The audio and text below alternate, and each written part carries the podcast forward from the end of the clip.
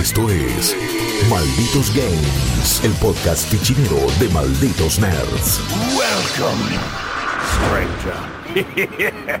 Hola gente, ¿cómo están? Bienvenidos a una nueva emisión de Malditos Games, el podcast de gaming de Malditos Nerds, donde hoy particularmente vamos a estar grabando el especial de PlayStation 5. Ya salió la consola de nueva generación de Sony, ya la estuvimos probando, ya estuvimos streameando, ya compartieron con nosotros los primeros pasitos en PlayStation 5, pero le dimos duro y parejo para poder analizarla en profundidad y hoy vamos a hablar detenidamente de todas sus características, de todo lo que ustedes quieren saber. Mi nombre es Rippy Risa y para hacer esta tarea voy a estar acompañado por eh, dos personas que también tienen muchas ganas de hablarle de la Play. Eh, voy a saludar primero al señor Guillermo Leo. Por supuesto, man, acá estoy. Tengo muchas ganas de charlar de, de cualquier nueva consola y, y- y sobre todo de una que me parece que nos da quizás un poco más de tela para cortar que, que, que Puede Xbox. ser, En el sentido, y, y ya vamos a explicar esto, en el que propone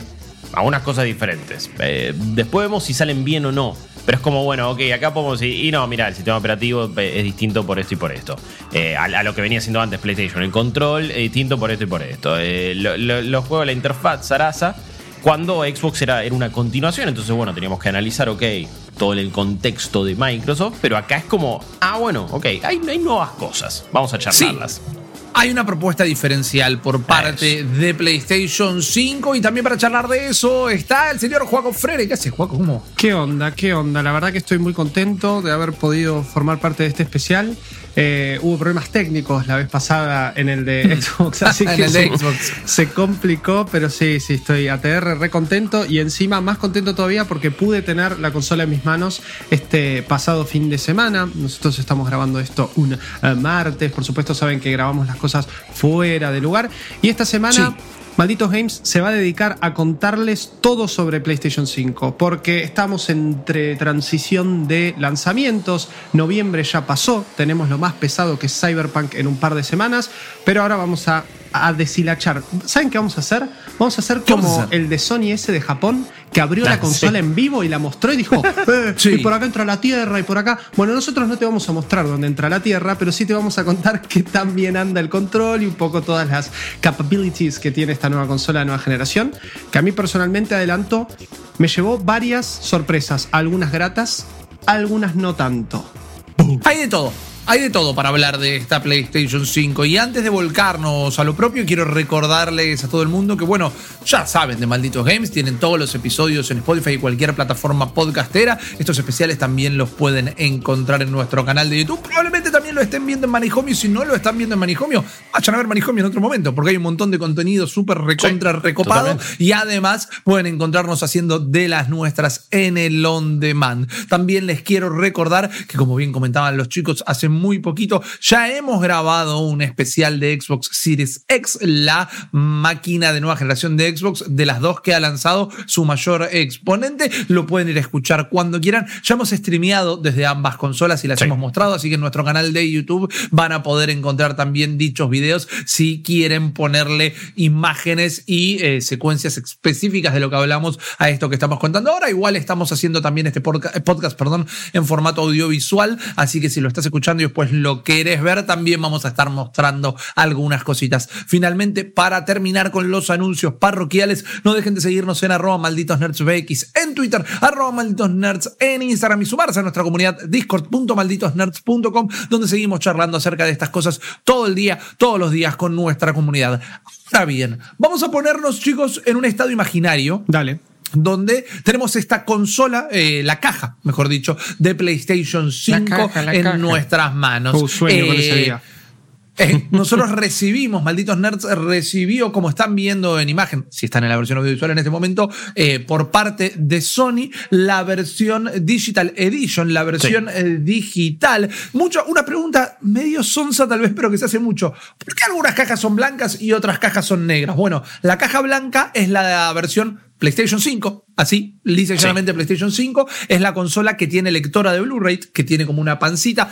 Una vez que la vi en vivo, mucho más delicada de lo que parecía en imágenes. No es que la consola de repente se pa y se corre para un costado, sino que es bastante delicada. Y la caja negra es la edición digital que no se le pueden poner discos y solo van a poder eh, descargar software y películas y streamear cosas por el estilo. En el unboxing lo primero que van a sacar es una pequeña cajita donde está el control eh, DualSense, que acá se los estoy mostrando. Están los cables, ¿no? El cable USB-C para cargarlo. Ahora han cambiado al cable ah. USB-C. Eh, está el cable de corriente. Recuerden, porque es otra pregunta bastante recurrente. Ya hace un ratito las consolas son multivoltaje, así que la pueden enchufar a la pared sin ningún tipo de miedo. Recomendación no lo pongas en un. Creo que los triples ni existen más, pero no lo pongas en una cosa donde tengas 200.000 cosas enchufadas, pero para que no se te prenda fuego la casa, no por la consola particularmente. Pero puede ir a la pared directamente, no hay ningún tipo de problema. Y después lo que vamos a encontrar, además de los manuales, van a ser dos cosas eh, que es principalmente la base de la consola, que habrán visto en videos que es esta base redonda que la tienen que girar para revelar el tornillo para ajustarla, y después finalmente la consola en sí, la PlayStation 5, una consola que es considerablemente mayor en tamaño a la Play 4. Yo digo que en este momento quizás no nos acordamos, pero con la Play 3 original, con la que era la George Foreman Grill, debe estar bastante similar en tamaño. Luego la tecnología, el avance de la tecnología ha hecho que las consolas se hayan hecho un poquito más chicas. Yo a veces todavía me recuerdo eh, y me maravillo, mejor dicho, con lo chiquita que era la PlayStation 2 Slim, considerando que la PlayStation 2 de lanzamiento también era una videocasetera. Eh, lo rápido que pudieron comprimir toda esa tecnología fue realmente sorprendente. No sé si va a haber una consola intermedia, es muy temprano para hablarlo, pero de buenas a primeras la PlayStation 5 es una máquina de un tamaño considerable que a mí la forma, su fisionomía, me sigue resultando bastante atractiva. Ahí la estamos mostrando un poquito. Tiene los dos paneles blancos verticales a los lados y tiene todo lo que es la ventilación alrededor de lo que a mí me gusta llamarle el mohawk, que es esta cinta negra, ¿no? Eh, que sí, los dedos se le van a marcar. No hay en realidad mucho lugar para ponerle los dedos, porque en realidad vos la agarrás como de abajo. No hay, que tocar nada tampoco, claro, ahí. Claro, exactamente. Y se marcan los dedos. Y sí, si la estás tocando, medio que lo único que tenés que tocar ahí es el botón de power y ponele que una vez, porque después la tendencia, cada uno en su casa hace lo propio, ¿no? Pero yo la tengo medio que en modo reposo todo el tiempo, así que no vuelvo a tocar la consola para aprenderla nunca jamás. Y tiene alrededor de todo este mohawk, de esta barra negra, lo que es su ventilación, desde donde emana el calor. Una consola que ya vamos a ahondar en cómo está cuando eh, funciona, cuando corre los juegos. Una consola sumamente silenciosa hasta el día de hoy o de momento y también no recalienta tanto o todavía no ha demostrado calentar tanto como lo hacía la PlayStation 4 Pro particularmente. Emana calor y si hay algo que a mí no me gusta de momento es que como el calor en gran parte sale por arriba y por atrás, calienta los cables, calienta el HDMI 2.0, 2.1, perdón, y el cable de corriente porque emana el calor justamente donde están las tomas.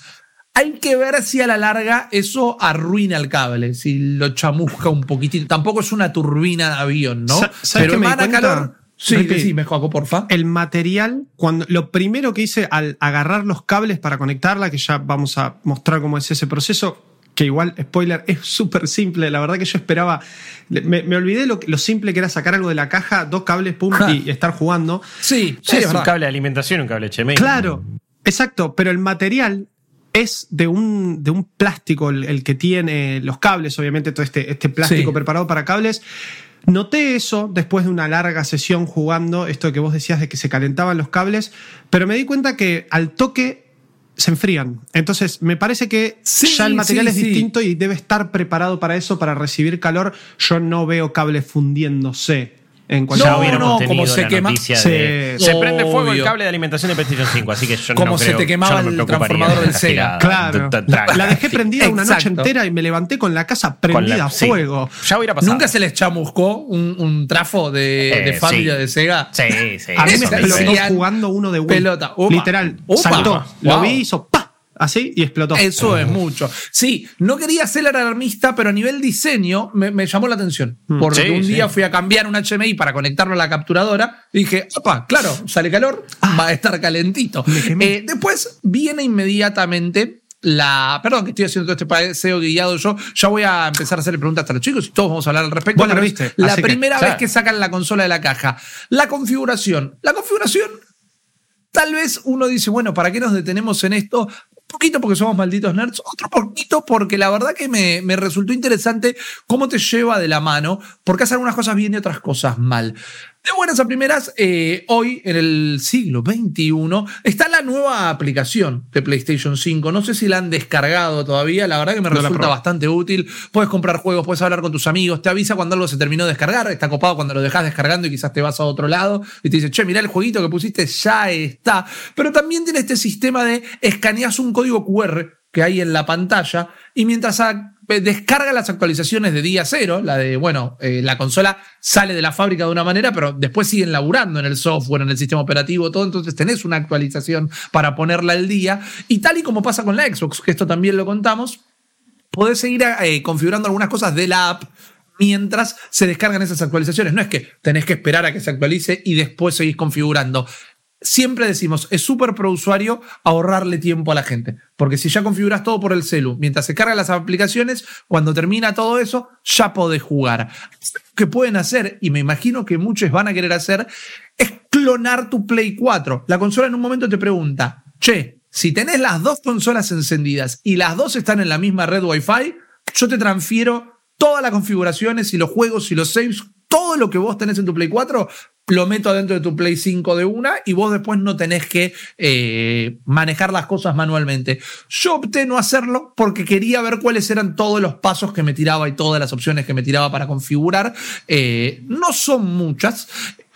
Configuras la red, configuras eh, los eh, juegos que querés descargar si ya tenías alguno, configuras eh, lo que es la nueva manera de compartir los juegos. Después vamos a volver a detenernos en esto, pero configuras el hecho de que Podés tener controla- consola principal y consola secundaria, pero hay algo nuevo que se llama en inglés Enable Share o permitir compartir, que es que en una misma consola, si hay distintas cuentas, la tuya, la de tu hermano, la de tu mamá, la de tu papá, digamos, o en nuestro caso de trabajo, tenemos muchas cuentas donde ponemos en cada una los juegos que revisamos, para que no esté todo en una sola cuenta y si lo está usando una persona, no la puede usar otra. Antes tenías eh, principal y secundario nada más. Ahora, si en una misma consola en cada cuenta permitís que esos juegos se compartan, podés jugar los juegos de todas las cuentas que están en esa consola en una sola cuenta o en todas al mismo tiempo, sin que te aparezcan bloqueados con un candadito. Por ejemplo, eso para familias que comparten las cuentas o para trabajar, como lo hacemos nosotros, es súper cómodo, realmente. Es, un- Sí, es sí. una Es- muy buena eh, accesibilidad. Y pensando también en la economía argentina, de nuevo, si nos estás viendo o escuchando desde otro lugar del mundo, las circunstancias van a ser distintas. Me parece que esto igual puede ser una ayuda y una noticia para, para cualquier persona porque te permite ahorrar. En Argentina, sobre todo, es una gran noticia porque te permite comprar juegos a medias de una manera todavía más sencilla, Sí. a medias, a, de, a- de a tres personas, de a cuatro personas más o menos. Eh, compartir cuentas ahora pues es, es- es, como decía Rippy, un poco más sencillo. Y ante una tienda que no, no quiere localizarse ni regionalizarse, es aunque sea un ayudín, es aunque sea Total, algo para, pa- pa- para que sea un poco más sencillo. Que me acuerdo siempre mucha gente cuando nosotros charlamos de esto nos dice, bueno, yo igual comparto, co- compro los juegos a medias, entonces no es tan terrible. Sí, Claro. bueno, no podemos analizar eso realmente cuando nos podemos analizar de los precios y la tienda de, de PlayStation, pero esta, esa función, la verdad que más- hace más sencillo todo porque me parece que lo que solucionó es que ahora el progreso lo puedes tener en tu cuenta personal de una manera mucho más sencilla. Y antes era como, bueno, está en la cuenta que se llama Bizcochito de Grasa Valhalla 4.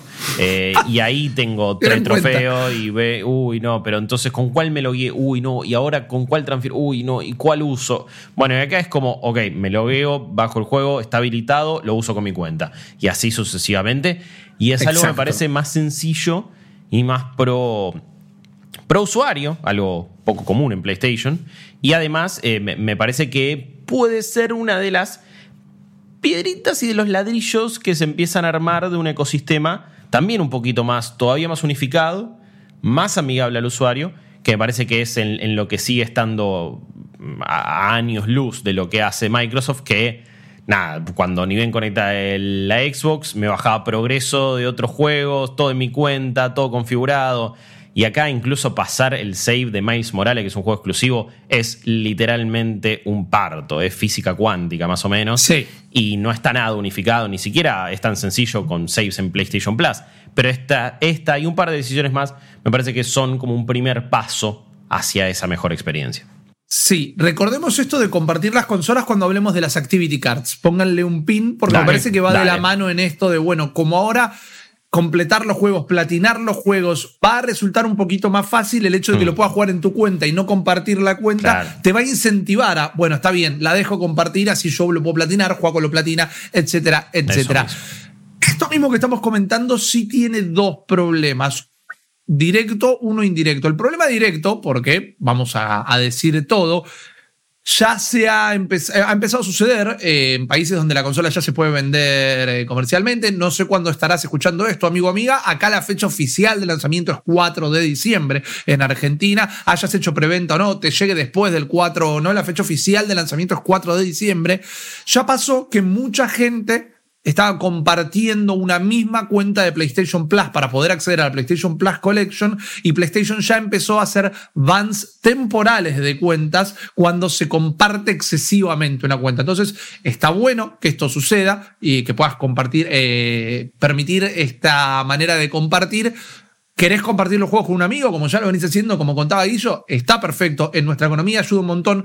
No se pasen la cuenta entre 20 porque Sí. te van a hacer un ban temporal que, si no me equivoco, era de 6 meses. Después podés volver a jugar. No te arruinan la cuenta para siempre, pero no quiere. Son no va a meses que igual. vos Son- ni es nadie. una bocha, Claro, es una por banda. eso. Que Te nadie. el Son seis ligamento meses sin- cruzado y volvés a jugar en seis meses. y son seis meses sin poder jugar le online. rompieron Además. a tu Play, claro. Mal, sí. Claro. Le cortaron son la seis pierna. meses sin poder jugar online, son seis meses sin poder descargar los juegos de Plus. No vale la pena tal vez. Y siempre, esto como capítulo aparte, trata de no comprar cuentas, porque eso sucedió justamente a partir de ventas de cuentas en eBay. No compres cuentas, eh, ahorrate el de hecho, mango. no lo hagan, digo, no es Claro. de- en, en mi caso ni siquiera no es una no, no- no es que es una sugerencia, es directamente no lo hagas. Porque hay mil casos de gente que la cagaron, que de repente le cambiaron la contraseña, no puede acceder más. Me, me mata porque encima te venden una principal o secundaria y de eso sale más o menos plata. Es cualquiera. Claro. No, Lo to- barato todo bien, no sale caro, eso. amigo, amiga. Eso sí. Y además, a. Sony no le vas a reclamar, Sony te va a decir, nosotros no tenemos la culpa de esto, Sí. y van a tener razón, a llorar Sí. a la llorería, Eh, así que o sea, no lo eviten. Con- hacerlo. Con, gente de confianza, sí, obviamente, todo bien, es lo que estamos diciendo. Amigos, Eh, claro, nosotros tres compramos un juego, compartimos, Claro. nos turnamos, porque también me Exacto. parece... John Rippy no sé si confío, pero dale, está bien. Mm, Y es medio garca, pero no importa. Eh, me parece que igualmente este sistema de compartir también tiene una limitación en cuanto a, la- como si fuese una plataforma de streaming, viste que siempre Sí. tenemos pagada una cuenta, tenés varios perfiles Sí. y tenés una cantidad de streamings simultáneos limitados. Acá me parece que son dos o tres consolas jugando al mismo tiempo al juego. Eh, me parece que en una propuesta multiplayer está bueno, por ejemplo, un Call of Duty Black Ops Cold War, en donde, che, lo compré, te lo paso, tomá, juguemos unos Claro. zombies. Pero claro, ya si lo tienen 20 personas y están todos ahorrándose, es como que también uno se lo pone a pensar y no es negocio para Sony, eso, ¿no? Eh, Claro. Tener que estar eh, permitiendo que uno lo compre y lo tenga todo el mundo, parece, parece joda. Pero bueno, eh, licencias digitales y la era de comprar juegos que no vienen en cajita, queridos amigos. Exactamente. Ya de entrada es una mejora desde lo que desde cómo funciona la PlayStation 4, así que es algo lindo a comentar. Sí, lo que les quería comentar, ya avanzando sobre la configuración, entrando a otras cosas. Hay un tema que a muchos les puede llegar a incomodar, a otros no tanto, y después va a haber gente en el medio. Yo sé eh, o creo saber que entre nosotros tres tenemos distintas opiniones al respecto. La interfaz es completamente nueva y hay cosas que han cambiado, como esto de la consola principal y secundaria y otras cositas, que no solo han cambiado de nombre, o sea, en Play 4 se llamaban de una manera y en Play 5 se llaman de otra, sino que también han cambiado del lugar donde están en los distintos menús de la consola. A mí me resulta que hoy eh, eh, están ubicados de una manera mucho más intuitiva, pero no te avisa que eh, o cómo cambiaron de nombre, ni dónde los encontrás ahora. Entonces querés configurar algunas cosas y vas a estar un rato buscándolo. Porque antes tenías como todas las eh, tiles, todas las baldosas con tus juegos y arriba tenías los mensajes, las descargas, la configuración, los trofeos, etcétera, etcétera. Y sabías dónde estaba todo. Hoy algunas cosas que estaban en una configuración están en otro lugar de la configuración. Vos arriba vas a tener eh, tu carita, que es tu menú, y cuando lo abrís ahí tenés configuración, cambiar de cuenta, etcétera. Y algunas cosas están ahí, pero otras cosas van a estar en otro lado. Entonces, Hoy por hoy, una vez que entendí dónde está todo, me resulta más intuitivo. Siento que tiene una lógica de aplicación de celular, siento que tiene una lógica de Instagram, por ejemplo. Pero en el primer momento dije, ¿y man, ¿y ahora dónde está lo de acceder a las cuentas? ¿Y ahora dónde está lo de poner una consola eh, secundaria o primaria? Ah, no se llama más así. No lo iba a encontrar nunca en mi vida. Me parece que siendo un hardware tan bueno, me parece que luego de haber vendido más de 110 millones de consolas, me parece que sabiendo que ellos han dicho, Sony, es el lanzamiento de PlayStation más grande de toda la historia si va a haber tanta gente comprando y vos has cambiado tantas cosas, y tienes un videito tutorial, como cuando te subís un avión y te tiran como abrocharte el cinturón de seguridad. Dos minutos con Jim Ryan diciendo, hola amigos, mirá, ahora esto que estaba acá está ahí me parece que hubiera sido mucho más didáctico. No estoy diciendo que no vas a saber cómo usar la consola, pero me parece que hubiera sido bastante didáctico que estén estos cambios. Yo, por ejemplo, sé, porque lo hemos charlado, yo no te empujo bajo el bondi, que eh, a vos la interfaz de la consola aún no te convence tanto. Eh, me resulta más incómoda que, que, fea o poco útil y gran parte de eso es porque no me terminé de acostumbrar. Yo no, no, no la tuve durante un tiempo prolongado la consola y me parece que es lo que te puede suceder con cualquier tipo de interfaz nuevo. Es como te cambian la versión de Android y también digo, che, pará, ¿dónde está esto y el otro? Son cambios mucho menos significativos. Me parece que hay una cuestión que en lo psicológico Sony hace bien, que es te estoy dando algo distinto, pero de nuevo, hay que ver si eso es bueno o no. Pero la ventaja que tiene es que vos te vas a comprar una consola y vas a sentir que es algo nuevo y de nueva generación. En cambio, con Xbox vas a sentir una continuidad. Eso para algunas personas no va a ser el hecho de, uy, eh, me parece que eh, te, genera inconscientemente menos entusiasmo, menos hype, menos manija, lo cual es súper estúpido y no es lo que realmente importa. Pero Sony apostó a eso. Sony apostó a que, uy, es distinto, es nuevo. Uy, el control es nuevo, más allá de que igual en el caso del control tiene buenas funcionalidades que ya vamos a hablar pero apostó por, ok, vamos a hacer algo distinto. El cambio generacional, más allá de que hay juegos que están en PlayStation 4 y PlayStation 5, más allá de una integración, bla, bla, bla, medio que boquearon un toque, pero sigue habiendo un cambio generacional. Pero la verdad que me costó acostumbrarme a un montón de cosas.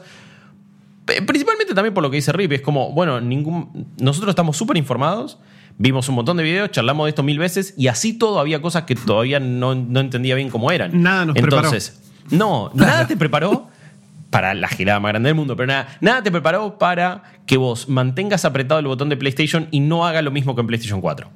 Y que, eh, claro, que es ese, botón que está. Es literalmente al revés. Porque vos antes tocabas una vez, ibas al menú y mantenías apretado y abrías un submenú. Ahora es al revés. Tocas una vez un submenú, mantenés.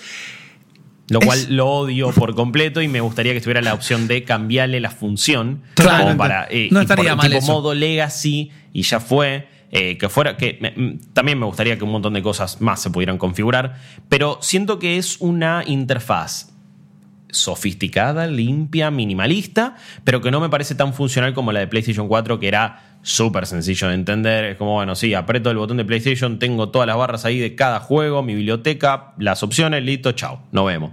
Y acá es como, bueno, apretás el botón de PlayStation, se despliega una barra abajo con un montón de funciones. Esas funciones pueden ser de todo tipo. A veces cambian, a veces está la música, a veces no. A veces están las actividades, a veces no. Eh, tenés las opciones, tenés el modo reposo ahí también, porque tenés el botón de encendido y puedes apagar. Puedes hacer un montón de cosas y después sí, cuando vas al menú principal es un poco más entendible porque tenés cada eh, icono, cada medio... Mm, zócalo, botón, llamalo como vos quieras, de cada juego, cada uno tiene su parte. No se puede configurar todavía el, escritorio, no, no, hay temas como antes había, pero es un poquito más, más entendible esa parte porque es en un menor tamaño, porque son cuadrados mucho más chicos que los anteriores, funciona básicamente como el de PlayStation 4.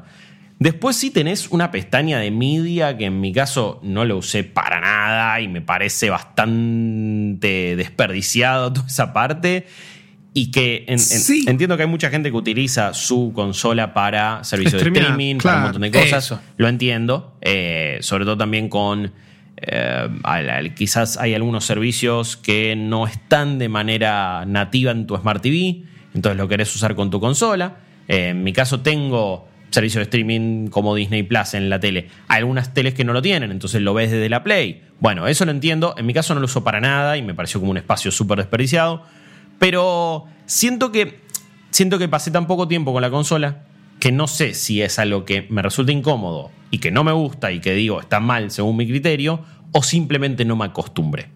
Totalmente. Quiero meter una perlita nada más porque es para analizarlo, no para, para contradecir ni mucho menos. Cuando configuras la consola ni bien sacada de la caja, una de las primeras, no la primera, pero una de las primeras cosas que te pregunta es, de esta plataforma de streaming, ¿cuál tenés? Y te pone Netflix, Ah, eh. Hulu, Disney Plus. Y entonces eso me hace sospechar que tal vez, o decir un lugar, en Estados Unidos se usa mucho más como Media Center y por eso tenés tan marcada la pestaña, la Claro. pestaña de Media. A mí, solo para charlarlo, no lo uso. Yo no uso ninguna, ni jamás usé ninguna plataforma de streaming a través de ninguna consola, pero me gusta cómo te arma sugerencias, ponele. Porque cuando vas a la pestaña de media te dice, bueno, eh, contenidos basados en videojuegos. Y te muestra la serie de Castlevania de Netflix, te muestra una peli de. que no se me viene ninguna. O sea, te, mu- te muestra la peli de Tomb Raider, ponele. Y, si está- y pueden estar en distintas plataformas, ponele. No necesariamente en la misma. O te dicen, che, cosas que está mirando la gente ahora y te muestra Animaniacs de Hulu y te muestra The Mandalorian de Disney Plus. Me parece que es una buena sugerencia que no voy a usar nunca jamás en la vida porque no, No miro porque las a veces plataformas hasta de los streaming mismos servicios de streaming no te hacen buenas sugerencias. Eso O te es verdad. sugieren No, lo que ya viste. por eso. Claro. Quizás Por eso, por eso. funciona hasta, hasta mejor. Ok, bueno, esa parte de la configuración, como yo eh, re- recibí la consola después de que la configuraste, no Claro. la tenía, pero está bueno. Está bueno eso. Sí, Ese sí, proceso sí. igual de configuración inicial eh, es- es- asumo que es sencillo, no sé qué. Sí, es para hiciste bajar Te lo pone apps- así de grande en la pantalla. Te dice, che, Claro. ¿tenés alguna de estas? Marcame cuáles son. Tuki, y tuki, tuki. Y también Te- lo puedes hacer después. Y chau. Claro. Todo lo que vos podés loguear en la configuración inicial lo podés cambiar por completo. Es más, algo raro, no tanto, pero esto de che, ¿querés clonar tu Play 4? Te lo pregunta casi cuando ya terminaste la configuración previa. Lo que decís, y bueno, papu, ¿para qué configuré todo esto? Pero vos podés alternar toda la configuración. Cosas recopadas de la nueva interfaz y del Sí. nuevo sistema operativo de la Play 5. Vuela. Sí, vuela. Pasar de un lugar al otro, vuela. Abrir el store, que antes era abrir el store, pedite los Jo. 15 días de vacaciones en el laburo y volvé, que van a estar algunos juegos sin imagen todavía. Bueno, entro, ¿querés ir al store? Entra al store. ¿Querés ir a otro juego? Está el juego. La colección de PlayStation Plus, ¿querés ver? Acá está. Vuela realmente. Y no solo para mostrar las cosas, sino que querés entrar a algún apartado. Entró. Vas a ver en las distintas eh, submenús que va teniendo, por ejemplo, en el home, si vos te parás en un juego que tenés, Assassin's Creed Valhalla, vamos a decir. Si bajás, apretás una vez para abajo, vas a tener información del juego, bajás otra y te muestra un montón de gente en YouTube y en Twitch que o subió videos o lo está streameando. Apretás el botón en una, lo abre y lo estás viendo. Claro. Eh, la velocidad de todo eso es prácticamente instantánea. Me quito el sombrero. Alguien me preguntaba el otro día, che, ¿es tan rápida como prometieron? Sí, la realidad que me ha parecido que como cuando carga los juegos, como con toda la interfaz, es súper rápida. ¿Qué pasa? Hay un problema con la interfaz y hay algo que corríjanme, por favor, chicos, me apoyan ustedes en esta. A no ver. sé si está rumoreado o ya confirmado, pero está medio en pañales igual el nuevo sistema operativo Sí, y sí. tiene bastantes, bastantes errores. Se ha dicho, y esto es lo que le estoy preguntando a mis compañeros para no informar mal más que nada, que se tardó tanto en mostrar la interfaz, por ejemplo, que casi al día del lanzamiento de la consola no sabíamos cómo era porque la terminaron de hacer medio a último momento. Sí. Y si esto no llega a ser verdad, hay cosas que igual se notan por ese lado. Eh, ya te hago el pasillo. Sí. Porque, por ejemplo, descargar los juegos y correr los juegos a veces puede ser medio confuso. Ejemplo, vos vas a descargar un juego y por default te descarga la versión de PlayStation 4. Y si querías descargar la versión de PlayStation 5, en el caso de que el juego tenga las dos versiones, tenés que ir a los tres puntitos que están al lado del nombre y decirle, no, no, no, no, descargame la de PlayStation 5. Cuando uno entendería que por default te tendría que bajar directamente la de la consola en la que estás jugando. O por ejemplo, me pasó el otro día, eh, un juego que, que- que grabamos unos videos, ya, bueno, ya se publicó todo esto. Immortal Phoenix Rising, nos permitieron grabar unos videos antes de la fecha de lanzamiento. Eh, descargo, de nuevo, descargame la versión de PlayStation 5. eh, no me la deja disparar desde el home. Donde tengo las tiles de todos los juegos instalados, donde disparo todo, no me, si lo apretaba me mandaba al store a comprarlo. Cosa que ya lo tenía, porque nos mandó el código Ubisoft, y ya lo tenía instalado. ¿Qué pasa? Desde el home no me dejaba dispararlo, pero si iba a mis juegos, juegos instalados, y lo disparaba de ahí, habría sin ningún tipo de problema. Eso claramente estamos hablando, y acá Juaco me apoyo también en vos como, como, como desarrollador y más, es medio como un bug de la interfaz directamente, del sistema operativo. Definitivamente, porque no, o sea, no tiene ningún tipo de sentido que la consola misma, sabiendo que vos estás en un ecosistema, eh, ecosistema PlayStation 5, no reconozca que vos claramente estás buscando bajar la versión de PlayStation 5. Lo único que se me ocurre que pueda llegar a pasar o que pueda llegar a tener eh, que ver es el hecho de que estamos hablando todavía de juegos que están realizando la transición y de que también tienen precios diferentes. Entonces uno, eh, por ejemplo, podría tener la, claro, podría tener la, versión de PlayStation 4 comprada, por ejemplo, de Miles Morales, que sale 50 dólares, no pagaste la versión de no sé, creo que es. Bueno, en realidad, justo la de Miles Morales vale lo mismo. pero ponele, no, pero ponele Call of Duty. Claro, Call of Duty Es, 60 y 70. Es un buen ejemplo. claro. Entonces, tenés que entrar a los tres puntitos como para decirle a la interfaz, che, yo compré la versión de PlayStation 5, dame la de PlayStation 5. Porque entiendo que el sistema operativo sobreentiende, valga la redundancia, que vos ya estuviste jugando en tu PlayStation 4, que quizá cuando la configuraste hiciste el clonado, hiciste la transición, entonces te dice, bueno, ¿sabes qué, papu? Acá tenés la versión de PlayStation 4, si pagaste la de la 5, avísame.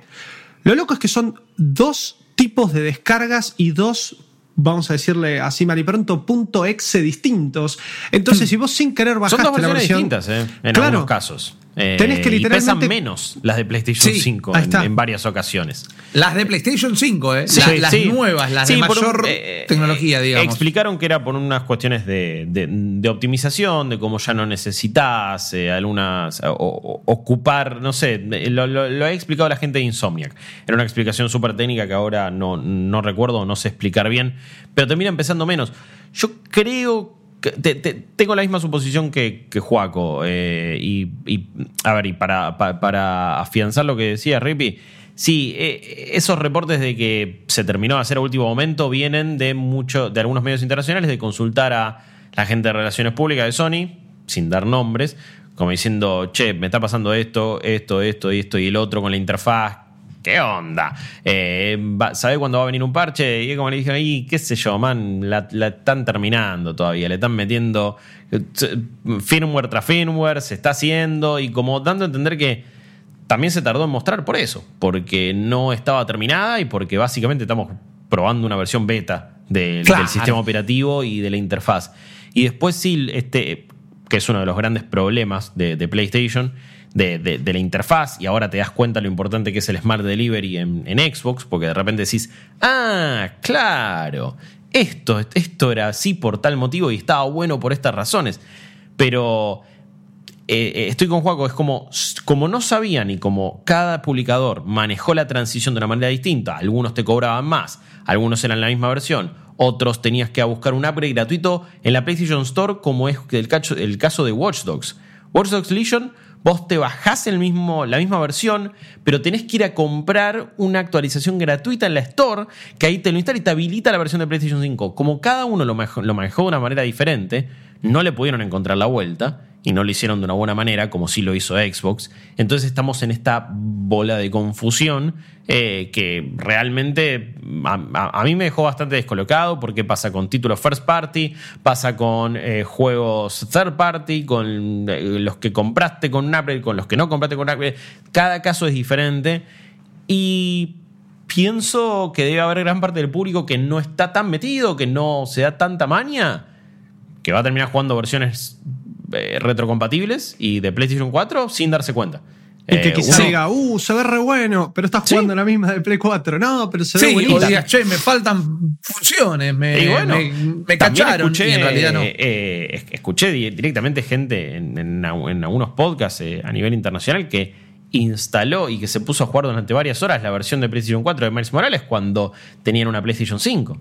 Y hablaban con, un colega y le decía, che, sí, se, ve bueno, pero ¿qué onda, man? Está ahí, tranqui.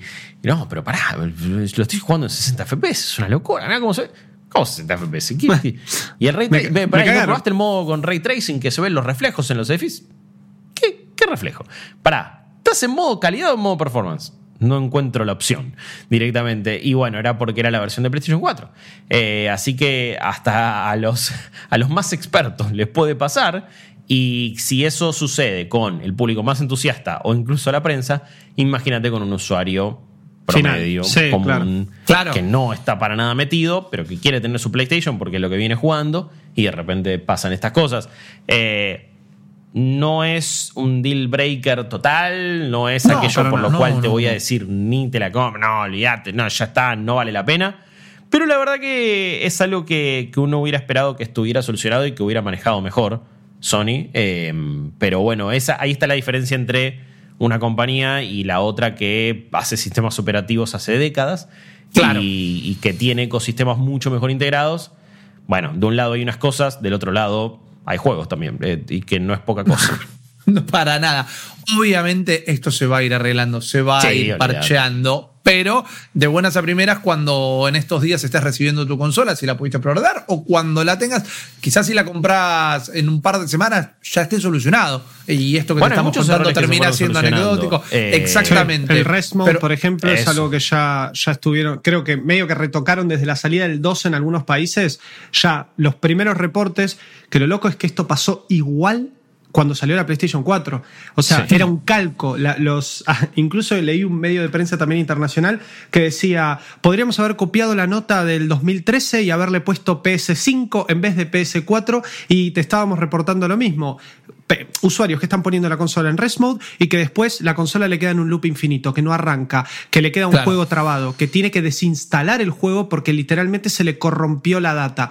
Esto literalmente son cosas de sistema operativo, como dijo recién Guillo, arreglables. Eh, para dar un último bocadito a lo que veníamos hablando recién y pasar de tema, a mí personalmente lo que me parece es que esto fue Jorge Sony diciéndole a todos los desarrolladores, Papu, pasame la versión, tranqui, yo me encargo. Y cuando Ah. terminaron el sistema operativo, supuestamente, nos apoyamos en rumores, eh, a último momento, medio como que dijeron, bueno, a ver que conectemos, porque la, la Store dejó de ser una app. Ahora la Store es parte del sistema operativo, Claro, pensemos sí. eso también. Uno ya Claro. no launchea una, una aplicación que se conecte a Internet. Por eso es que también la consola La lonchera no es una lonchera, sino que uno lanza la Sí, aplicación. exacto, perdón. uno perdón, ejecuta la aplicación. Mi spanglish a veces es muy fuerte, sepan disculpar. Eh, pero uno lanza la, ah, lanzaba la Store.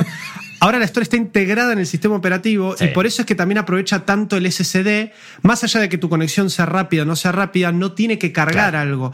Y todo ese mambo, me imagino, que tra- traspasar eso a años y años y años de desarrollo con una interfaz que literalmente era lanzar una store y que cada porque esto era así, esto yo lo, lo viví de buenas a primeras, eh, cuando lanzamos con, con el estudio donde yo desarrollaba antes nuestro juego en PlayStation, literalmente vino el publisher y nos dijo, muchachos, eh, pásenme una imagen como quieren que quede acomodado el juego en la store de PlayStation. Y yo, ¿qué? Claro.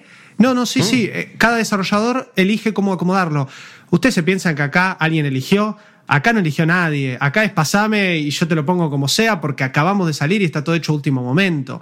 Entonces, Sí, eh, eso, esto habla mucho también de los usuarios enfrentándose a estos cambios también que dijo Rippy.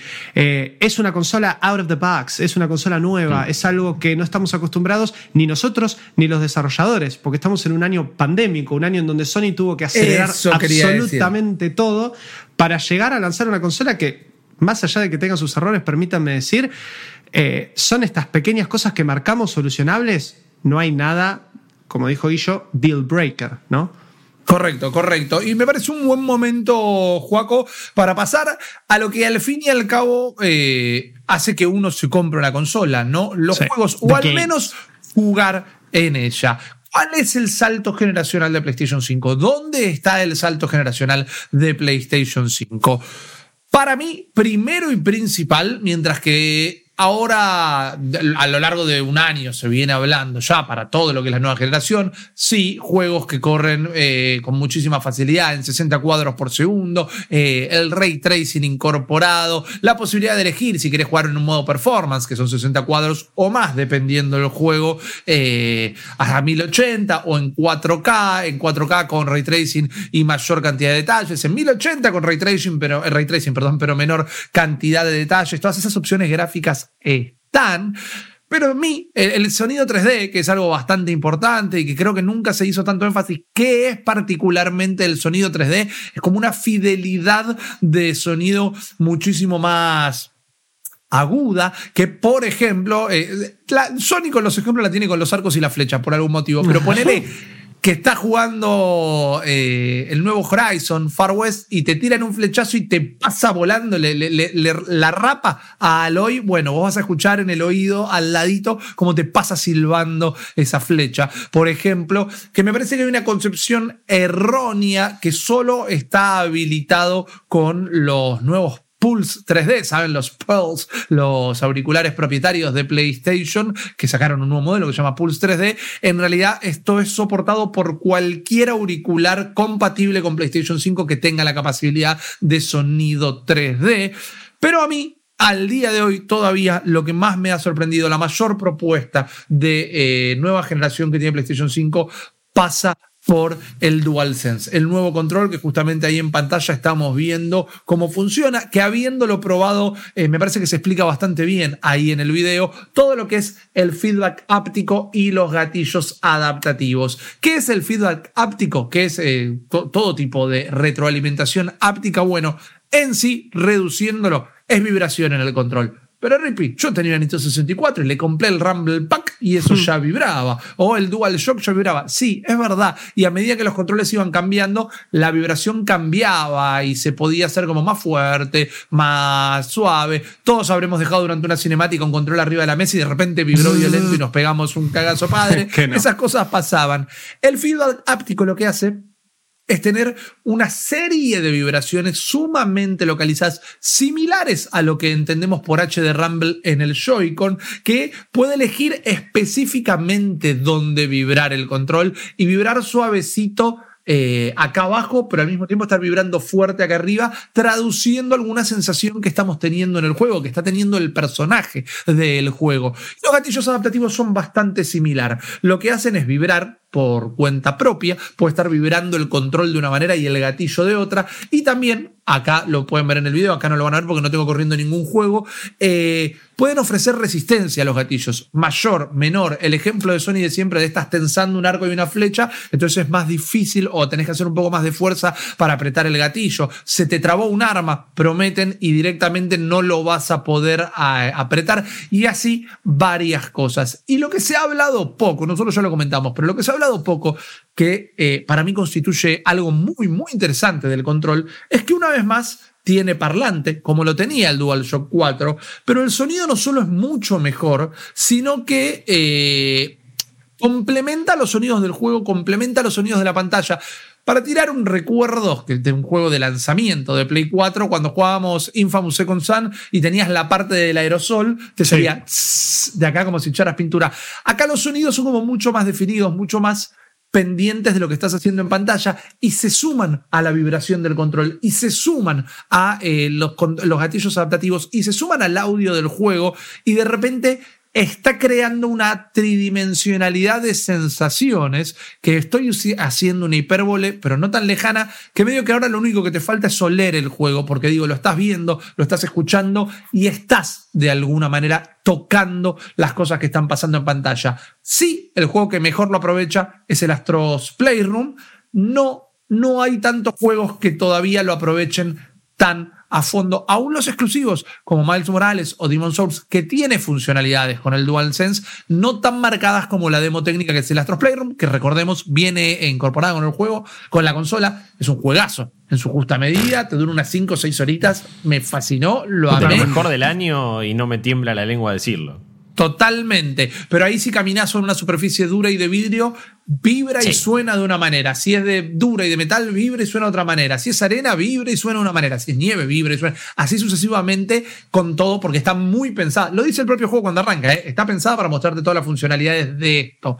Ahora, está anunciado que los próximos juegos lo van a tener y está anunciado que todos los juegos que se pueden conseguir, por ejemplo, con la eh, colección de PlayStation Plus, vía parches, cada estudio puede decidir si le quiere dar compatibilidad con el control. Pero lo bueno con lo bueno y lo malo con lo malo, el juego que más lo aprovecha y te, te explota la cabeza es Astros Playroom. En un momento vas caminando con un paraguas abajo de la lluvia y en el control sentís cómo cae gotita por gotita y decís, esto no puede estar pasando. Pero después jugás Spider-Man y eh, Miles Morales y está bajo la lluvia y decís, ¡y! Dale. Movete, capo. Claro, te están pasando esas cosas. No es una excusa, es una manera de como yo lo veo. Eh, Spider-Man Morales salió para Play 4 también. Todos los juegos de esta primera ventana de lanzamiento deberían haber estado más pensados para la generación que se fue que la nueva. Y hay muchas cosas de Play 5 y de Xbox Series X que vamos a poder jugar a cada dos, tres años cuando ya solo se esté eh, diseñando para ellas. Pero de buenas a medidas, para mí el control te va a volar un toque la capocha pero no está tan marcado en absolutamente todos los juegos. ¿Cuál fue su experiencia con el control, chicos? De, a ver, en, en lo personal fue.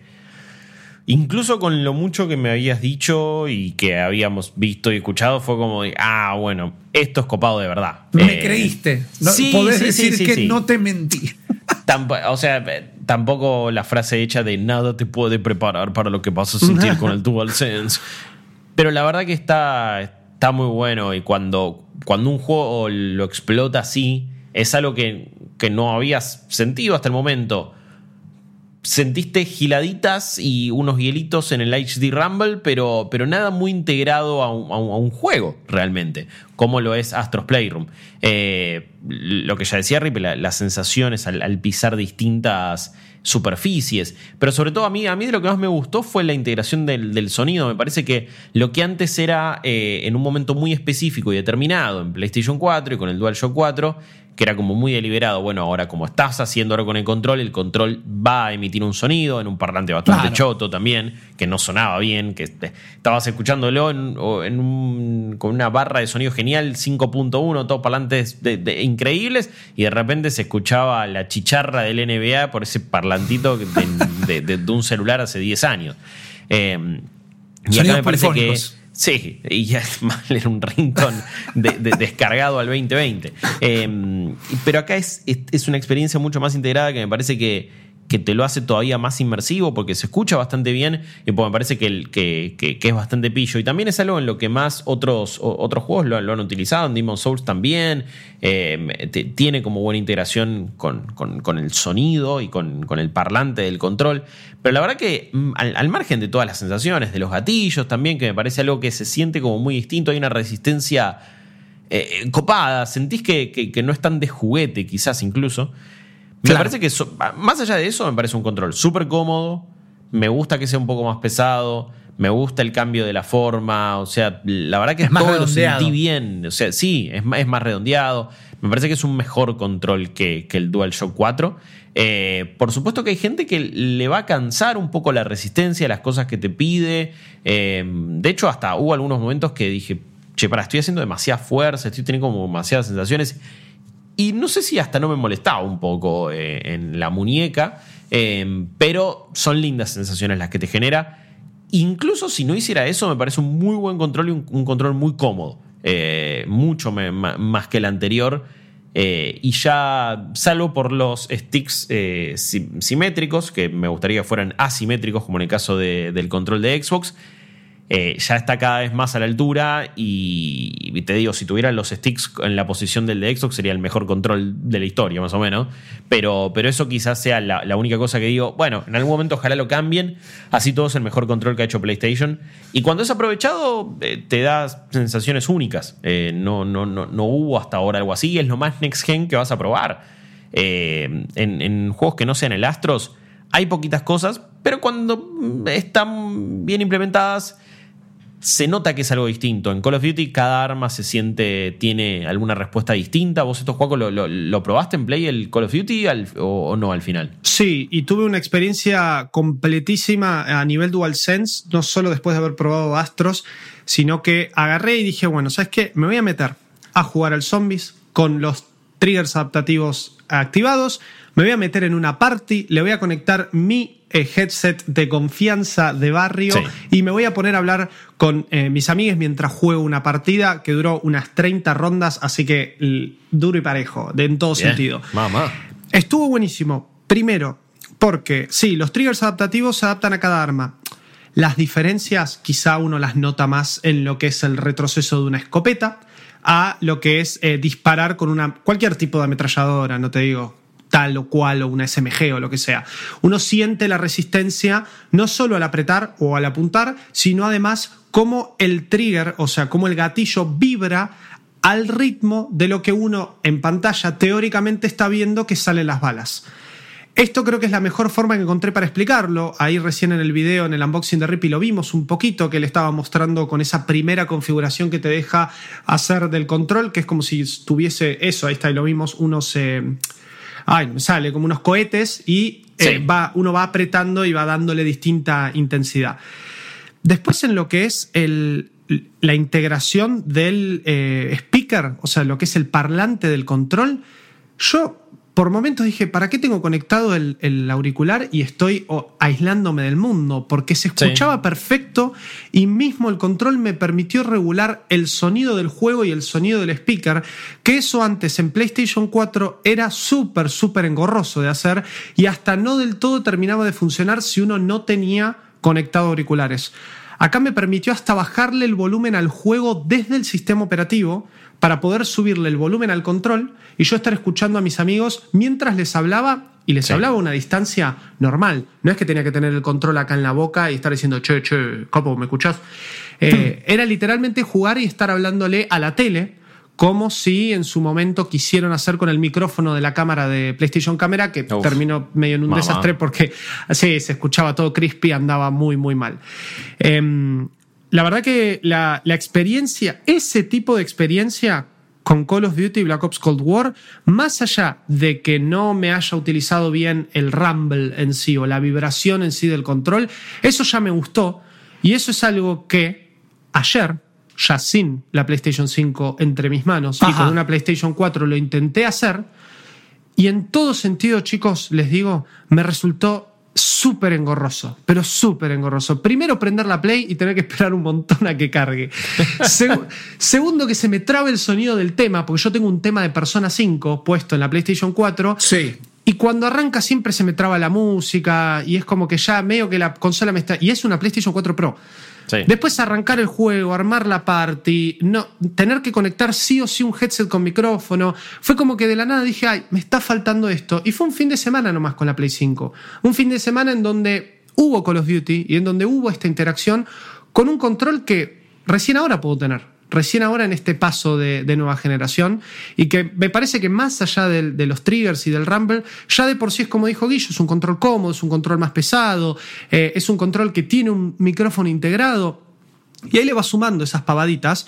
Un control que no tiene una luz asquerosa atrás, que de noche eh, ah, le tengo que bajar la luz porque la verdad que nunca me gustó esa luz que tenían los controles atrás. encima te gastaba batería, entonces. Totalmente. Entonces sentí que eh, tenía algo ya de por sí de entrada al tomarlo algo nuevo.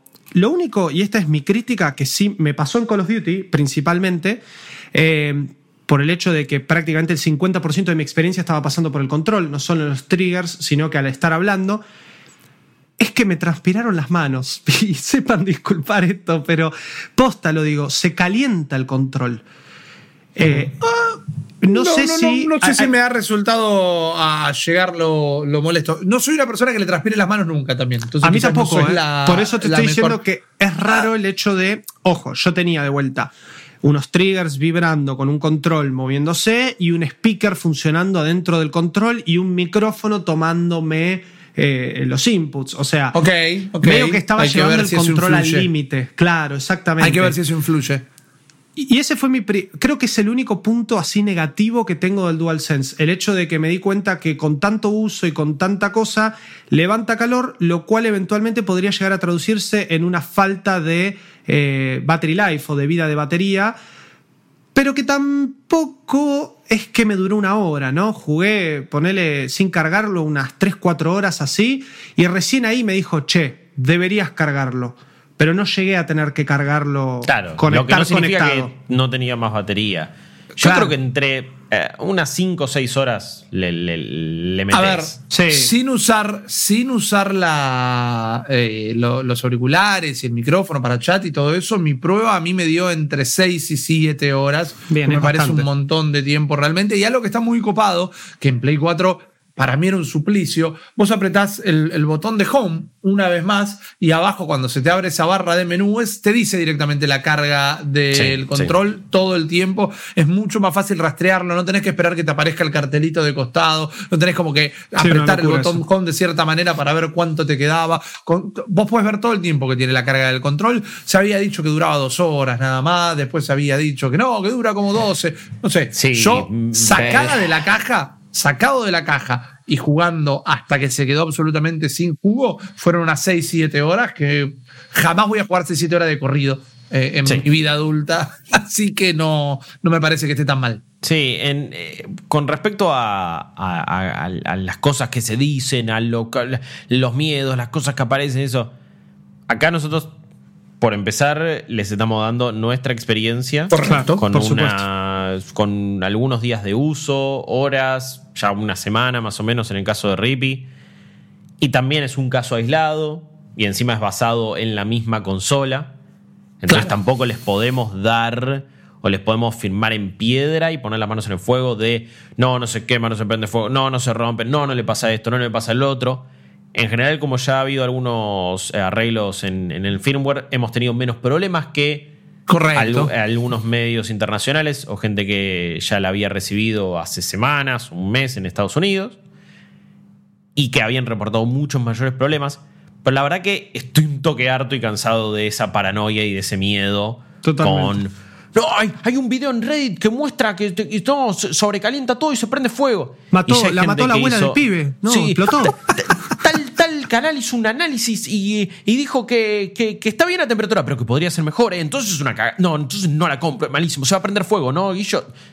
No, paren un toque. Sí, hay, un miedo un poco desmedido. Igual ustedes piensan que Guillo está exagerando, pero realmente las reacciones es así. Uno lee Twitter, el ranteo que hay con respecto a las consolas y que me acuerdo que empezó con el video de un tipo que la verdad que ese tipo hay que darle el premio a la viralización del año, que vapió y le tiró el humo adentro de la consola, un tipo que claramente desquiciado porque sí, a la Xbox Series X y dijo, "Miren cómo se está prendiendo fuego."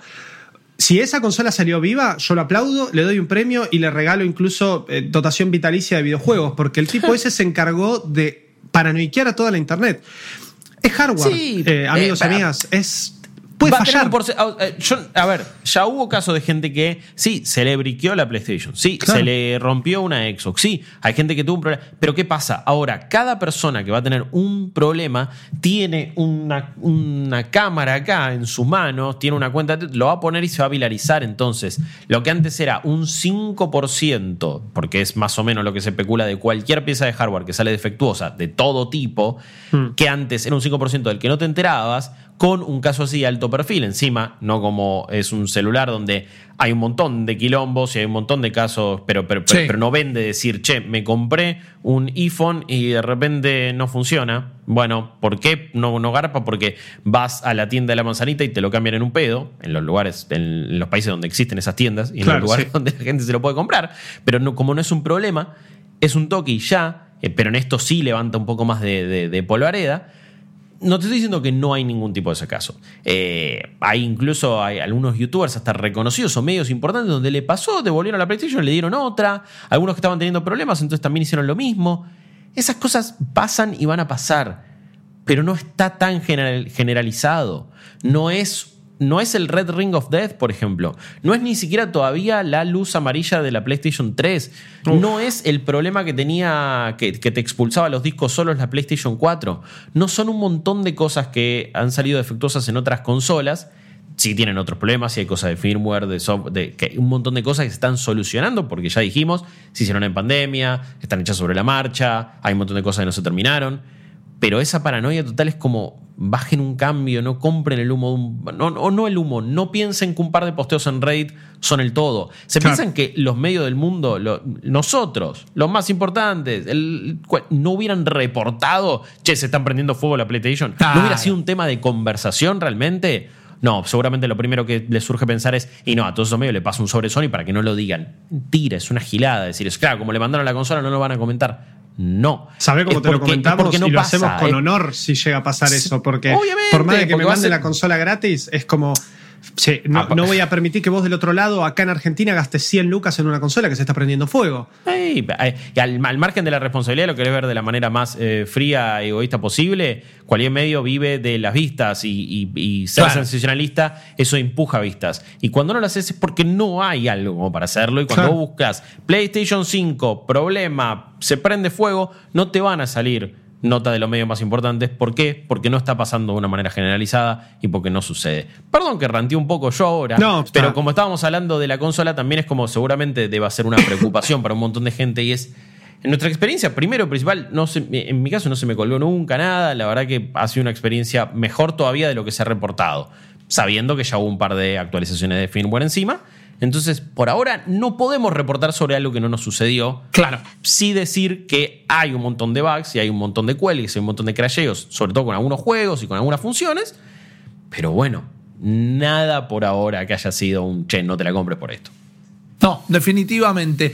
Y eh, tal vez lo último que nos queda por detallar, algo que habíamos mencionado al principio, y es tal vez una de, las últimas funcionalidades nuevas que es sumamente importante, son las tarjetas de habilidad, eh, de actividades, perdón, tarjetas de actividades que cumplen un par de funciones eh, que una de las preguntas que más nos hacen es, che, ¿la PlayStation 5 tiene algo similar al Quick Resume? Esto que en Xbox Series X te permite saltar de un juego al otro, de una cantidad y variedad de juegos al otro casi al instante. Y no tiene algo que sea un equivalente a eso. Tiene algo que se puede utilizar como tal, pero que no es lo mismo y son estas tarjetas de actividades. ¿Qué son las tarjetas de actividades? Cuando vos estás jugando un juego y sobre todo cuando ya le pusiste un poco de tiempo al juego, no van a estar desde el principio cuando lanzás un juego por primera vez. Si vos apretas el botón PlayStation durante ese juego, te van a aparecer toda una serie de tarjetas, tienen forma de, de tarjetas, de figuritas, que te muestran distintas actividades con un porcentaje. Por ejemplo, te dicen, este nivel lo tenés terminado al 80%, este desafío lo tenés terminado al 20%. ¿Querés terminarlo? Si vos te parás en esa tarjeta, primero te muestra qué es lo que ya hiciste, después te puede llegar a ofrecer un videíto para mostrarte qué es lo que te falta hacer y mm. que por un logro, encontrar 10 plumas en un nivel, lo estoy inventando, eh, encontraste 8, mirá, si querés ver este videito, acá están las dos plumas que te faltan. Por ejemplo, si vos apretás esa tarjeta, te lleva en una cuestión de segundos, y estamos hablando y cronometrado, chicos, ¿eh? de 2 a 4 segundos, eh, que también varía por juego, Pimbi, te pone en ese lugar de ese juego, en ese nivel, y decías, uy, mira, en este nivel no quise ver lo de las plumas, pero lo quiero resolver yo. Estabas en el final del juego y eso era en el segundo nivel, te lleva al segundo nivel y retomas ahí jugando. A veces son actividades que tienen los juegos. Por ejemplo, Astros Playroom tiene, eh, cuando vas avanzando y casi lo vas terminando, te habilita unos speedruns. Entonces dice, bueno, acá en este nivel te faltó esto, en este nivel lo terminaste al 20%, este lo terminaste al 90%, este lo terminaste al 75%. Si querés, lo puedes volver. Acá dice, acá tenés un speedrun. Y el récord mundial, el leaderboard mundial de PlayStation 5 es esto. ¿Querés probar hacer lo tuyo? Sí, bueno, dale. Pimbi, apretás y te lleva directamente ahí. Y es bastante útil, primero, cuando que eh, lo, puedes disparar sin estar desde el juego también, ¿no? Cuando vos te parás sobre el juego y ya lo habías empezado, sin lanzar el juego particularmente, desde el home de la PlayStation 5 podés largar que te lleve al, a la mitad del quinto nivel donde te faltaba encontrar algo, o hacer algo, o pelear contra tal jefe, y te lleva en cuestión de segundos. Eso está muy bueno porque te evita el, bueno, ok, tengo que continuar el juego, lo abro, lo cargo, lo buteo menú, continuar, cargar save. ir acá. Uy, mira, tenía que recorrer, porque el save estaba en este lugarcito, tengo que recorrer medio nivel para llegar al punto específico. No, acá vos del menú de la consola, si querés, o de otro juego, estás jugando al Spider-Man Miles Morales y querías hacer un speedrun de, del Astros Playroom, vas al menú, te paras en Astros Playroom, lo disparas, pumbi, de una. La verdad que es sumamente útil. Y además, volviendo a lo que decíamos de compartir las cuentas, yo entiendo que va a haber mil puristas y no me les pongo en contra, pero para nada. Pero va a haber mil puristas que dicen, y bueno, pero claro, si te dice cómo obtener el logro o si te dice dónde están las cosas escondidas, no lo estás sacando bien. Bueno, manzana, olvídate. Nadie, no existe la policía del gaming que te va a decir cómo Podés jugar hacerlo un juego. sin no. utilizar la ayuda, sin utilizar la Exacto. activity, sin hacer nada. Claro. Lo bueno es que no se modifica la experiencia que vos ya podías tener. Incluso en juegos de mundo abierto como Miles Morales, te lleva directamente a SideQuest. Y entonces es Claro. como otra especie de fast travel que vos podés utilizar, ir y venir entre o- objetivos secundarios, por ejemplo. Y eso sí, te saca el disfrute de ir por la ciudad de- hasta llegar Claro. al objetivo. Te lo saca porque vos decidís hacerlo. Porque si no, seleccionás la sidequest, vas eh, balanceándote por Nueva York y listo. Y lo haces. Sí. Pero para la persona que no quiere gastar tiempo, eh, vas directamente, seleccionas eso, pum, pum, pam, y empezás a completar al 100% el juego de una manera más sencilla, más rápida. Y me parece que es algo. Es algo súper útil. Me parece que es algo que tiene en consideración eh, lo que es jugar hoy por hoy y, y cuál es el público en realidad de PlayStation. Que es gente que labura, es gente que tiene obligaciones, es gente que tiene familia, es gente que no tiene tanto tiempo para jugar, pero quiere hacerlo igual. Eh, y esto te facilita, eh, incluso te dice, bueno, ¿cuánto te va a llevar hacer esta, Claro. esta actividad? ¿Qué, qué- cuánto es lo que vas a tardar? Bueno, esta misión te- aproximadamente te va a llevar 40 minutos. Entonces vos ya sabés qué tiempo vas a poder dedicar. Eh, salió un reporte ahora en, estas, en, estos días que habla de, bueno, qué es lo que Sony tuvo en cuenta para desarrollar esta función. Y básicamente eran un montón de testimonios, un focus group, era una encuesta donde la gente decía, y necesito saber cuánto tiempo me va a llevar. Necesito saber si le puedo dedicar menos de dos horas a este objetivo para completarlo. Eh, quiero hablar del juego en redes sociales mm, sin spoilearme, entonces lo quiero terminar antes. Bueno, esto te permite haciéndolo, hacerlo un poquito más sencillo. Claro. Y así sucesivamente con un montón de cosas. Eh, que me parece que como muchas funciones en estas dos nuevas consolas, que es eh, lo que hace Microsoft y lo que hace Sony, están destinadas a hacerte la vida un poquito más sencilla a la hora de jugar. Eh, el Son opciones de accesibilidad. Opción de accesibilidad y también de perder menos tiempo. Estas consolas eh, están creadas para que vos pierdas menos tiempo, para que las aproveches más, para que juegues más sin distraerte, para que levantes menos el celular y estés más concentrado ahí.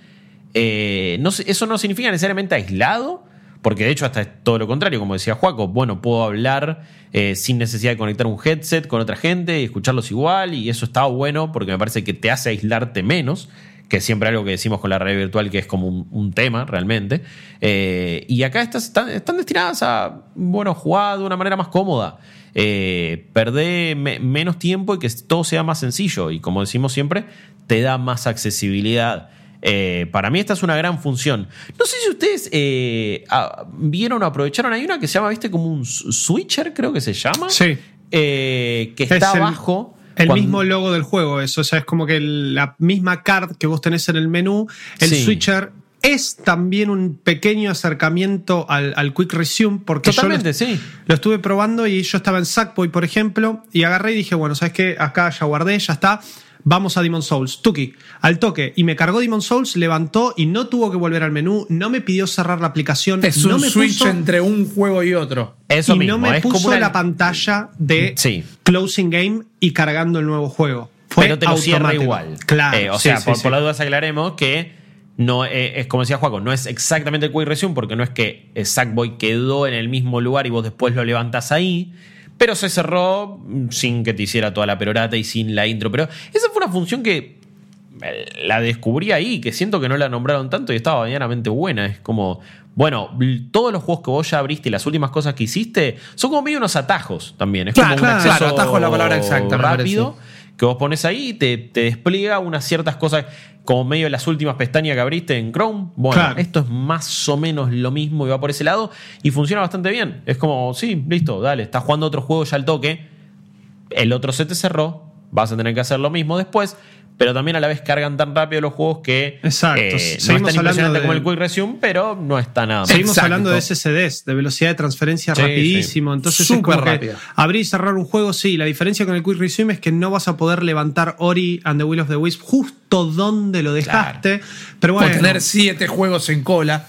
Claro. Sino que vas cambiando uno en otra. Que bastante, ba- bastante bueno está, de todos modos. Otra cosita que no son las activities específicamente, pero están en su ecosistema, es que, por ejemplo, vos apretás para abajo una vez más y te va a mostrar videos de YouTube y de Twitch de gente que estaba en el mismo nivel donde vos estabas, como si querés ver cómo lo resolvieron o si te querés colgar mirando YouTube un rato directamente. Y también una linda funcionalidad, esto sí tal vez es uno de los detalles a comentar, al menos el día de hoy, porque vamos a hablar de lo que son sus opciones de compartir. Automáticamente cada vez que obtenés un logro, te graba un clip la consola. Sí, sí. Directamente. Entonces, si vos querés cancherear, uy, man, mirá cómo acabo de conseguir este logro. Que a veces el video queda medio sonso, porque el logro era agarrar esta moneda que está acá a la vista, o todos los logros del de cualquier principio de juego, ¿no? De caminaste tres pasos, acá tenés tu trofeo de plástico, Eh, pero le ganaste un jefe o hiciste algo como más grosso, automáticamente te graba un clip, entonces tu- a la última de todas las tarjetas de actividades y pones compartir y te lo puede tirar eh, específicamente a Twitter o a YouTube. No se puede compartir en otra red social directamente desde la consola. Vos podés tirarlo a Twitter y de Twitter te lo compartís a otra red social o lo tirás a YouTube y de ahí te lo compartís en todas tus redes sociales. Me sigue resultando un toque miope para PlayStation y para todas las consolas no darse cuenta que la principal plataforma para compartir imágenes hoy por hoy es, Es Instagram terrible. y lo sigue siendo. Me, me- me resulta bastante, bastante miope realmente. sí, subir a tus Pero stories bueno. ese clip, así al toque. Exacto. Inclusive, esto es una noticia del día de hoy y eh, la comparativa es válida, pero hay una actualización del sistema operativo de Nintendo que eh, en la Switch, vía Wi-Fi, te deja transmitir ahora las imágenes a tu celu directamente, no necesariamente una red social. Yo cuando quería poner una imagen de la Switch en Instagram, por ejemplo, la compartía en Twitter, de Twitter me la bajaba, La y la subía a Instagram. Claro. Acá me la paso directamente al celu por Wi-Fi. Y desde mi celu la bien. comparto donde quiera. Sigue sin tener un formato muy instagrameable, ponele. Me parece que es algo que todas las consolas que tendrían que hacer. Pero bueno, para compartir vos podés compartir clips de imágenes y video directamente a YouTube o Twitter y después no lo he hecho, pero sí vi las configuraciones, puedes streamear desde la consola, que te deja streamear eh, a 1080 y te deja streamear todavía a una resolución mayor que no es 4K, pero en este momento no la estoy recordando. Debe ser Eh, 1440p. Eh, eh, Sí, lo, lo tengo anotado por acá, perdón. Pero bueno, el hecho es que tenés una configuración que te permite elegir más de una Claro. resolución de pantalla. Perdón que esté Sí, dando el 4 dato a medias. Solo se podía streamear a 720, así Exacto. que. Y encima siempre era. Digamos, no es que era 720 pantalla completa cuando vos lo veías, sino que vos ya de por sí tenías una resolución más reducida en tu pantalla, más allá de que tengas los comentarios activados o no, depende de la plataforma. Eh, y era un poco incómodo para algunos juegos, especialmente algunos shooters, que te generaba cierto delay esta, esta cuestión. Y recordemos que también al principio en PlayStation 4 solo se podía streamear en Twitch. Después Claro. llegó la funcionalidad de YouTube. Ahora es como que tenés un ecosistema mucho más ameno y me parece que también teniendo resoluciones más altas no es tan terrible que el juego baje un poco la escala. Exacto, exacto. Así que en líneas generales, este es el primer vistazo a PlayStation 5. Hemos repasado todas sus funciones principales, la velocidad de su SSD, las eh, funciones del DualSense, cómo compartir, cómo configurar, cómo navegarla, la realidad, y yo esto lo digo siempre sin pelos eh, en la lengua, lo he dicho antes, lo voy a repetir ahora. A mí la Play 4, como el, su sistema operativo me parecía bastante malo, realmente lento, se trababa, no era muy cómodo del todo. Sí era intuitivo, pero no era muy cómodo del todo. Mi PlayStation 4 Pro es eh, una nave de Elon Musk que está lista para irse para Marte por el ruido que hace, por el calor que levanta. He contado que a veces dejo de jugar de noche directamente para no despertar a nadie en el departamento. Ese es el nivel de sonido y no lo estoy exagerando. Con los auriculares puestos no dejo de escuchar la consola. Eh, Mm. lo- eh, los juegos, bueno, los juegos hicieron historia en PlayStation 4, algunos de ellos. No, no, no comparto la opinión sobre todo, pero no voy a hablar de, de sus eh, juegos exclusivos. Son muy buenos, nadie va a poder decirlo distinto, pero me parece que PlayStation 5 es un salto abismal desde la 4, en cómo funciona, en cómo corre sus juegos, en las nuevas propuestas que ofrece. Lo había dicho, dicho, ahora los chicos van a dar su, su, veredicto o eh, el moñito de estas primeras impresiones, pero eh, es una realidad. La Xbox Series X me encanta, pero es una continuación leveleada, le, subió de nivel directamente, llegó al nuevo cap de nivel de Xbox, ofreciendo algunas cositas nuevas como el Quick Resume eh, y como el Smart Delivery, que el Smart Delivery es la posta y es algo que Play todavía no, no ha equiparado.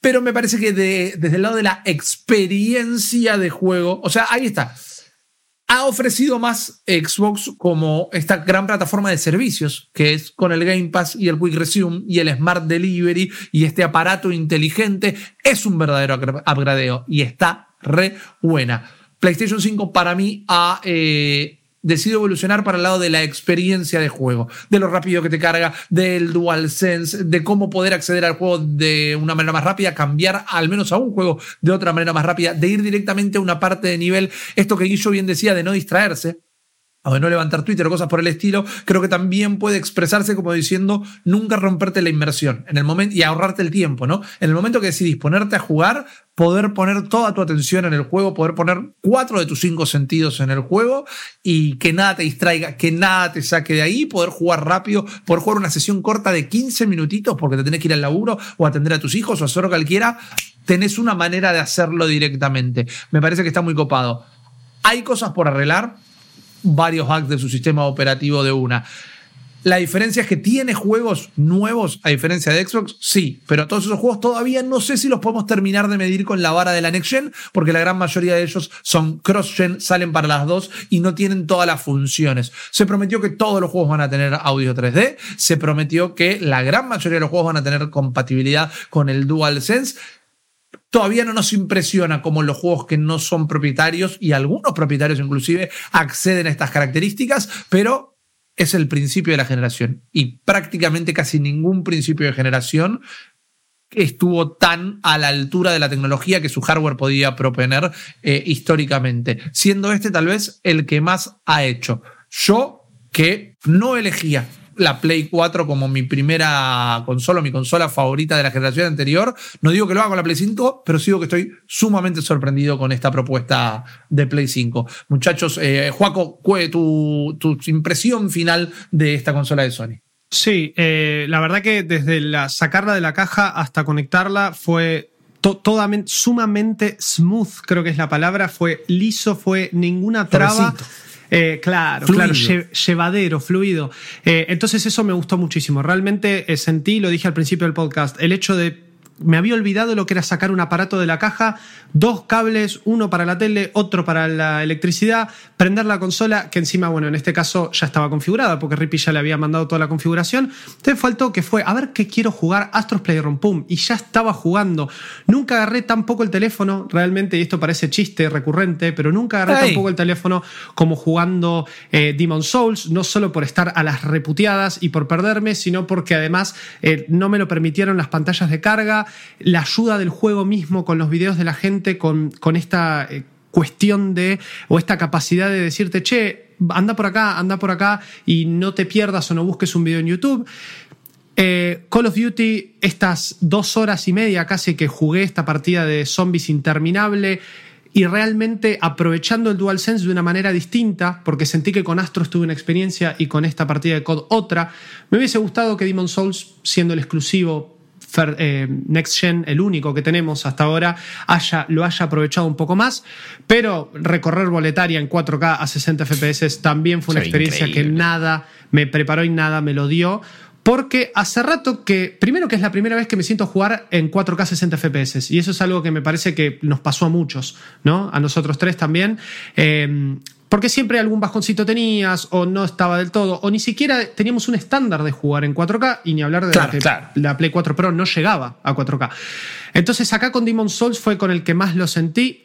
Y realmente mi, experiencia es súper positiva. Lo único que me que critico y, que me hizo ruido fue eso que les conté del control que se, sobrecalentó quizá por el hecho de tanta cosa haciendo al mismo tiempo, pero a la vez no deja de ser algo positivo que con un solo control haya podido hacer tanto, ¿no? Por más de que suene eh, cliché. Total. Eh, un par de cosas para aclarar. De los juegos ya hemos hablado en Sí, sí, distintos supuesto. podcasts. Sí. Ya hablamos de Demon Souls, ya hablamos de Astro Playroom, ya lo jugamos, tenemos streams, tenemos el programa. Digo, hoy era más detenerse en la, en la experiencia de tener Claro. la consola. Eh, otras cosas que también probamos en esos streams, y igual ahora lo, lo comento rápidamente, es algunas cuestiones de retrocompatibilidad. No es una retrocompatibilidad tan eh, profunda ni, ni- tan bien desarrollada como lo es eh, la, de, la de Xbox, que ya es algo que está. Eh, son directamente cuatro generaciones de consolas, eh, con un montón de mejoras, también con auto HDR, con un rescalado, con. La, la- la verdad que lo que hace Microsoft con la retrocompatibilidad es excelente y, y Sí. hacen mejores esas, esas experiencias. PlayStation 5 me parece que funciona mejor de lo que pensábamos, porque no había dicho casi nada Sony al respecto. Vas a poder jugar prácticamente todo lo de PlayStation 4 y todo lo que puedas comprar de manera digital, digital y jugarlo en PlayStation 4 también. Eh, pero no van a tener mejoras significativas, a menos que sean las versiones que tenían distintos modos Eso en PlayStation decir, 4 claro. Pro. Casi ¿A se qué voy escapa. con esto? Eh, God of War, ponele, vos lo jugabas en PlayStation 4 común y lo jugabas a 30 FPS. Lo jugabas en PlayStation 4 Pro y tenía un modo performance y un modo calidad. El modo performance no llegaba a 60 cuadros por segundo, fluido, eran entre 45 y 50 y pico. Y después el modo calidad, bueno, se, se veía muy bien. Acá lo que hace la PlayStation 5 es desbloquear ah, esos modos, entonces van a 60 cuadros por segundo clavadísimos, se ven divinos esos juegos, la verdad que se ven muy bien. No sé si hay un trabajo tan importante en, en una mejora gráfica, pero sí en una gran mejora de rendimiento. Así Claro. que eso, eso es importante decirlo, pero lamentablemente va a ser para los juegos que ya tenían destrabados esos modos en PlayStation 4 Pro. Algo que es bastante similar también en, en Xbox, medio Sí. que sucedía lo mismo, así que está eh, emparejada esa situación. Eh, dicho eso, yo la verdad que estoy súper conforme hasta ahora, más allá de una interfaz con la que no me termino de encontrar, pero insisto, es más una cosa de acostumbrarse que necesariamente me, parezca algo malo. Más allá de- del- flagelo de cambiar la funcionalidad del botón de PlayStation, y algunas cosas que sí me parecen que siguen escondidas, como dónde están mis capturas, dónde están la partida guardada, la configuración, qué el HDCP, qué esto, qué lo otro, siguen siendo medianamente engorrosas y poco claras, pero en sí me parece que la velocidad que tiene y sobre todo después también cuando empezás a usarlo, bueno, cómo corren los juegos, cómo se ve un juego third party, una Assassin's Creed Valhalla, Call of Duty Black Ops Cold War, iba con Ray Tracing 4K 60 FPS, le conecté un mouse y teclado y dije, bueno, lo estoy jugando en una computadora Última bastante, generación, bastante potente. claro. Sí, de alta gama o de media alta gama, no sé exactamente a qué equivale. La verdad que no me importa. Eh, pero, pero bueno, eh, esa sensación que antes no hubiera podido tener ni a palos. Y esta lo, lo hace, lo mismo con Assassin's Creed Valhalla, con, con un montón de juegos. Ni hablar de lo que se ve Demon Souls, ya lo dijiste. Claro. Es increíble cómo se ve. Las sensaciones que te transmite el control. Me parece que psicológicamente es una experiencia next gen Nueva, sí. que no, es nueva y distinta. Y eso a muchas personas le, le va a realmente gustar y, y les va a convencer y va a ser lo que están buscando. ¿Por qué se compraron y por qué gastaron un montón de plata? Eh, por supuesto que del otro lado, y de Microsoft hay un montón de cosas que están súper aceitadas y me parece que vas a encontrar un ecosistema y un sistema operativo casi infalible y un funcionamiento fantástico. Pero bueno, eh, no, no sé si vas a tener ese salto porque tampoco era la búsqueda de Microsoft. El control es prácticamente el mismo, más allá de algunas mejoras. Acá sucede todo lo contrario. Y sí, eh, hasta ahora lo- los juegos exclusivos, y más allá de algunos que están en PlayStation 4, me parece que ver cómo es Miles Morales y cómo se ve en PlayStation 5 es otra cosa. Sackboy también, hasta vos decís, bueno, ok, todo bien con la versión de PlayStation 4, pero esta se veía mucho mejor. Lo que es Astros, lo que es Demon Souls, tenés a nivel software, a nivel juego third party, experiencias que le sacan jugo. Todavía falta que le aprovechen el control del todo. Me parece que tiene que ver con, bueno, tenían que llegar al lanzamiento, estamos en Sí. pandemia y quizás no pudieron priorizar eso. Pero si en un futuro tanto los títulos de Sony como los third party aprovechan a full el control, eh, va a ser un gran diferencial. Porque de repente va a ser el mismo juego en ambas consolas, pero una va, te va a dar algo a nivel feedback, a nivel respuesta en el control, que la otra no te puede dar. Y eso quizás termina siendo un diferencial. Hasta ahora, digo, está el potencial para que lo sea. Y realmente, hasta que no lo pruebes, no te das cuenta lo muy copado que puede terminar siendo. Totalmente. Así que no resta más que decirles que sigan siguiendo malditosnerd.com. Hay una nota escrita también donde se habla de las Sí. primeras impresiones de la consola. Ya estuvimos streameando juegos, como bien dijo Guillo. Vamos a seguir haciéndolo. La nueva generación ya está acá. Llegó Xbox Series X y S, llegó la PlayStation 5 y nosotros vamos a hacer nuestro trabajo en contarles todo lo que haya que saber acerca de estas nuevas consolas. Para más preguntas y consultas nos pueden contactar en arroba malditosnerdsbx en Twitter, arroba malditosnerds en Instagram y sumándose a nuestra comunidad discord.malditosnerds.com. Quiero agradecerles como siempre su compañía. Recuerden que este podcast tanto lo pueden escuchar en cualquier plataforma podcastera como verlo eh, en nuestro canal de YouTube o en Manicomio. No dejen de suscribirse a nuestro canal de YouTube. No dejen de seguir el canal 600 de Flow y buscarnos en el On Demand porque estamos haciendo contenido para ustedes todo el tiempo. Ahora bien, nos vamos despidiendo. Quiero agradecer a Juaco Frere, quiero agradecer a Guillo Leos. Mi nombre es Rippy Risa y nos estamos encontrando en cualquier momento en otro episodio de Malditos Games. Hasta luego. Chao, chao, chao, chao, chao. Váyanse. Chao. Se terminó. Esto fue Malditos Games, el podcast fichinero de Malditos Nerds.